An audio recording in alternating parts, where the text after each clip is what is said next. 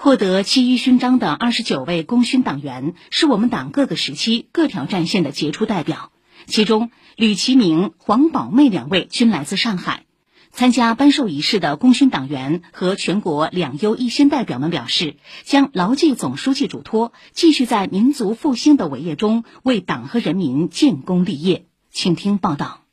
伴随着自己创作的交响乐《红旗颂》，著名作曲家吕其明步入人民大会堂。习近平总书记为他佩戴上了七一勋章，这极高的荣誉在我的心里。今年二月，习近平总书记给上海市新四军历史研究会的百岁老战士们回信，向他们致以诚挚问候和美好祝福。作为一名曾经的新四军战士，吕其明非常激动。他今年修改完成的最新作品《记》，正是献给那些为民族解放而捐躯的烈士们。我将一如既往，不忘初心，牢记使命。以革命人永远是年轻的精神状态，继续为党为人民写作，做出自己应有的努力和贡献。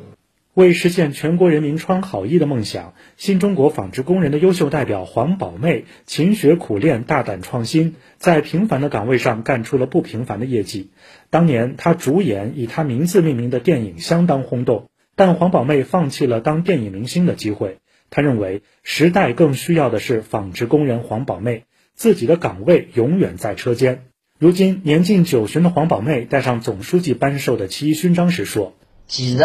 我很平凡，做的事情也很平常，能够获得七一勋章，连做梦也没想到。”二零一九年十一月二号，总书记来到了上海杨浦滨江党群服务站调研，见到了黄宝妹。总书记说：“黄宝妹是国家发展的见证者、参与者、奉献者，还鼓励她继续多向年轻人讲一讲。现在退而不休的黄宝妹常常出现在上海的各个社区里。继续按照习总书记的嘱托，给年轻人多讲讲我们党的历史，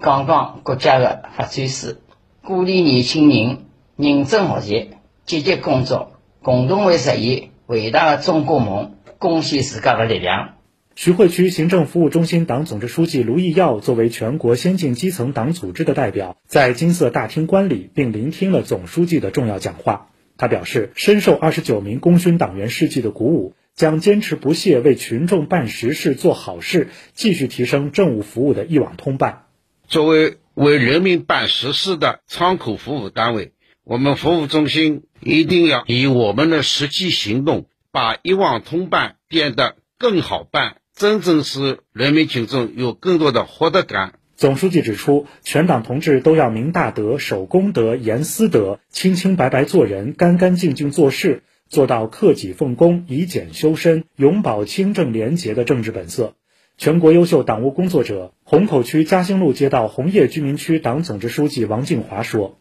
进一步锤炼意志、品格，锻造过硬的战斗能力。”做好领头羊，更多更好的为群众办实事、办好事，展现我们新时代基层党组织的超强战斗力，做人民群众的贴心人。获得七一勋章的这二十九位功勋党员，是我党各个历史时期各条战线的杰出代表，他们来自人民，植根人民，是立足本职、默默奉献的平凡英雄。全国优秀党员，上海市市场监督管理局执法总队十二支队党支部书记关景辉说：“他们要时刻牢记守住每一寸公平市场之土。我们要做好市场公平竞争的维护者、安全底线的守护者，在新时代上海发展新征程中，不断展现我们的新担当，实现我们新作为。”以上由特派记者李斌北京报道。